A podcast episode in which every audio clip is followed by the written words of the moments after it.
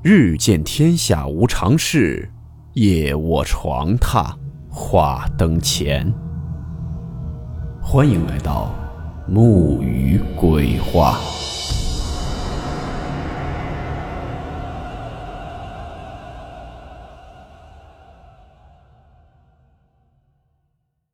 今天的这个故事，名字叫做《丈夫》。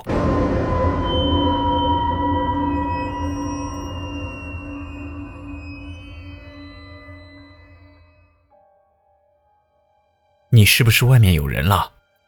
我冷不丁的一句话吓了方世阳一跳。你胡说什么？他义正言辞，他试着用义正言辞的态度来掩饰着什么。可我也是见过风浪的女人，怎么会被他这点小伎俩吓到？老公，你别忘了，你现在的一切都是我爸爸的恩赐。要是你敢背着我勾三搭四，你就等着净身出户吧。我保证，我的律师能够让你一分钱也拿不到，信不信？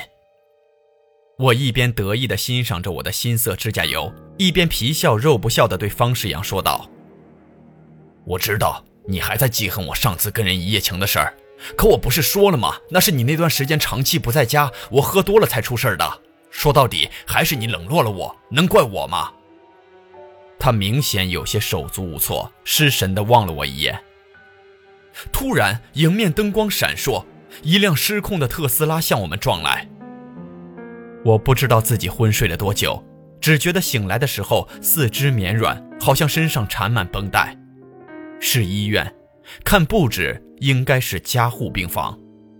我想开口说话，但喉咙干得厉害。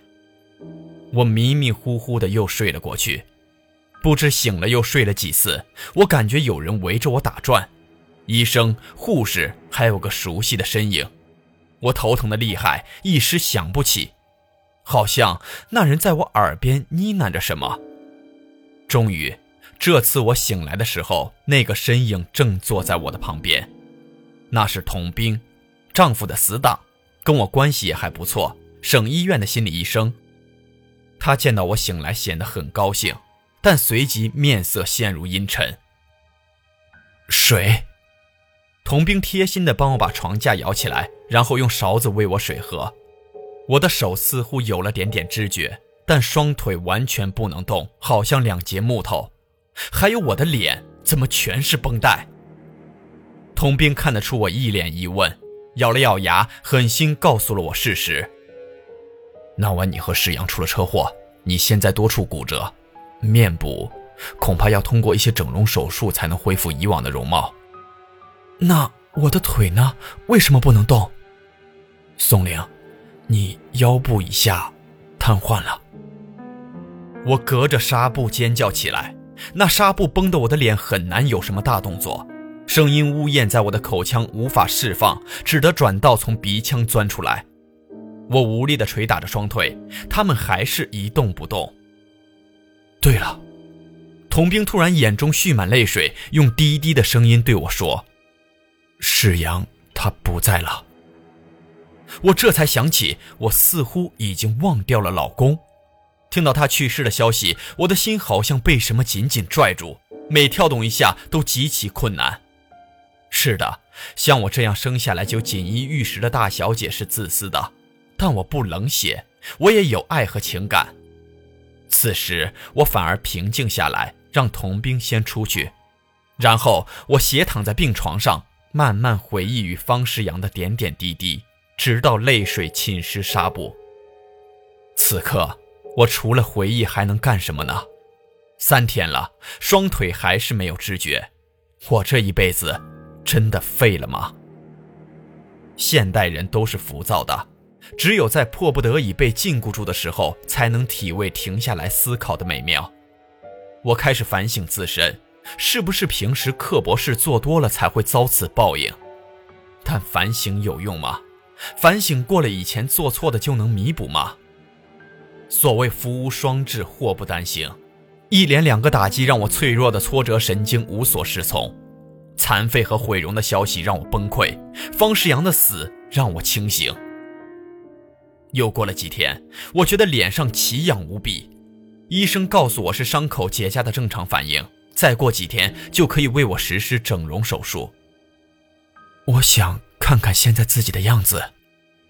我的话让医生和童兵都吃了一惊，但我坚持。童兵说：“宋玲，你要相信医生的技术，一定能让你恢复以前的容貌的。如果我都能接受双腿残废、老公离世的事实，那这个世界上还有什么是我不能接受的？”童兵声音渐渐低了下去。但我真不忍心，你还是先休息吧。明天我会安排医生给你拆绷带，休息吧。听了他的话，我吃了药，安静的睡了。我在梦中看到自己拆绷带的样子，没有上眼脸，没有鼻子，没有嘴唇，没有耳朵，没有皮肤，完全是一个血淋淋的肌肉头颅。我在镜子外看着他，他从镜子里瞪着我。醒来的时候，我觉得脸上更痒了，而且有明显的异物感。头皮感觉又闷又痒，好像汗腺都被堵住了。童兵和医生、护士都在，他们慢慢拆掉我头上的绷带。我明显看到小护士神色有异。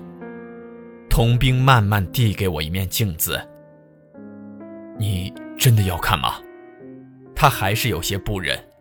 我没说话，慢慢把镜子竖起来，映照出我的脸。鼻梁还在。只是有明显的缝合针线痕迹，眼脸也还在，只是除此之外的皮肤布满了干涸的血痂子，就像一条条蜈蚣爬上了我的脸庞，嵌入我的肌肤。头发剃光了，头皮上也有缝合的针脚，还有伤疤，好像癞子。下嘴唇肿得跟肉肠似的乌黑，难怪我觉得说话这么吃力。五秒钟，这是我能承受的极限。等他们把绷带给我捆扎回去，离开我的病房后，我歇斯底里的嚎啕大哭。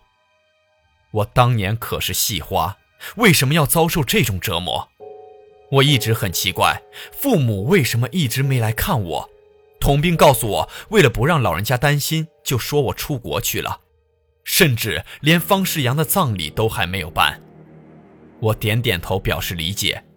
这段时间的思考让我学会了多从别人的角度考虑。不知道为什么，我越来越想方世阳了。虽然我总对他挑三拣四，但我就是很想他了。这天下午，童兵带了一束天堂鸟和一个精美的生日蛋糕来到病房。他说这是快递送到家里的，他直接给我带来了。我看到生日蛋糕上的贺卡，竟是方世阳寄来的，上面写着“给我最爱的老婆”。希望你永远无忧，时时微笑。原来早在一个月前，他就定制了蛋糕和花束。蛋糕很香甜，但我的嘴很苦涩。恍惚中，我觉得我在烛光背后看到了方世阳的影子。一连几个晚上，我都梦到方世阳，他轻柔地抚摸着我的脸，亲吻我的唇。他告诉我他想我了，我又何尝不想他呢？醒来，我甚至觉得房间里都是他的气息。我觉得我支撑不下去了，思念是把钝钝的刀子，是把生锈的锯子，正努力地切割我的心。这天，我写好了遗书，悄悄塞在枕头底下，然后敲碎了床头的花瓶，割开了自己的手腕。我醒来的时候，看到的还是童兵的脸。松玲，你怎么这么傻？要是方世阳在天之灵知道你做了这种事，他不会心痛吗？我还活着，是巡房的护士发现了我。没几天，出于我的情绪问题，医生建议我回到熟悉的环境养伤。于是童兵把我接回家，悉心照料。我跟他没太多话说，因为我每次看到他就会想起方世阳。他警觉地把房间内一切玻璃制品都收起来了。怕我再做傻事。我发现他每次拿过来的配药都有一枚是半粒，他告诉我这种药如果吃过量会有性命之忧。于是我悄悄地把那半粒药存了起来。当我认为那剂量可以帮助我解脱，我一并把它们吃了下去。直到腹痛发作，我在床上打滚的时候，我才发现我的双腿居然能动了。不过，我已经不在乎了。我感觉大量的泡沫从我嘴里涌出来，渐渐的再不能思考。世阳，我来见你了。童兵穿上鞋套，戴上手套，悄无声息地出现在宋玲的房间，摸了摸脉搏，确定宋玲已经死亡后，他拿出手机发了条短信，然后他小心地摘去宋玲的纱布，取掉她的头套。露出如生前一样娇美如花的脸庞，接着他把一份遗书和妇科检验报告放在了宋玲的枕头下。童兵吻了吻怀里的那个男人，微笑着说道：“真没想到，居然这么顺利。那婆娘真以为自己毁容了。”方世阳回吻了他一下。不过你的主意更棒。用针灸让他双腿暂时失去行动能力，还一而再、再而三地向他潜意识传达我对他的好。是啊，精神涣散的人最容易被外界影响，所以很多时候催眠他都还比较轻松。但他坚持要拆绷带，的确出乎我意料。别后怕了，如果不是他亲眼看见自己的丑样，他怎么能完全崩溃呢？那个特效妆画的真是不错。连我在外面偷偷看都被吓了一跳。方世阳把童兵紧紧地抱住。当初他发现我有外遇，差点没吓死我。不过他怎么也想不到对象是你吧？童兵沉默了一下。他肚子里的孩子真不是你的吧？我做过检查，我精子存活率比大熊猫还低，所以肯定不会是我的。方世阳一字一顿，狠狠地说：“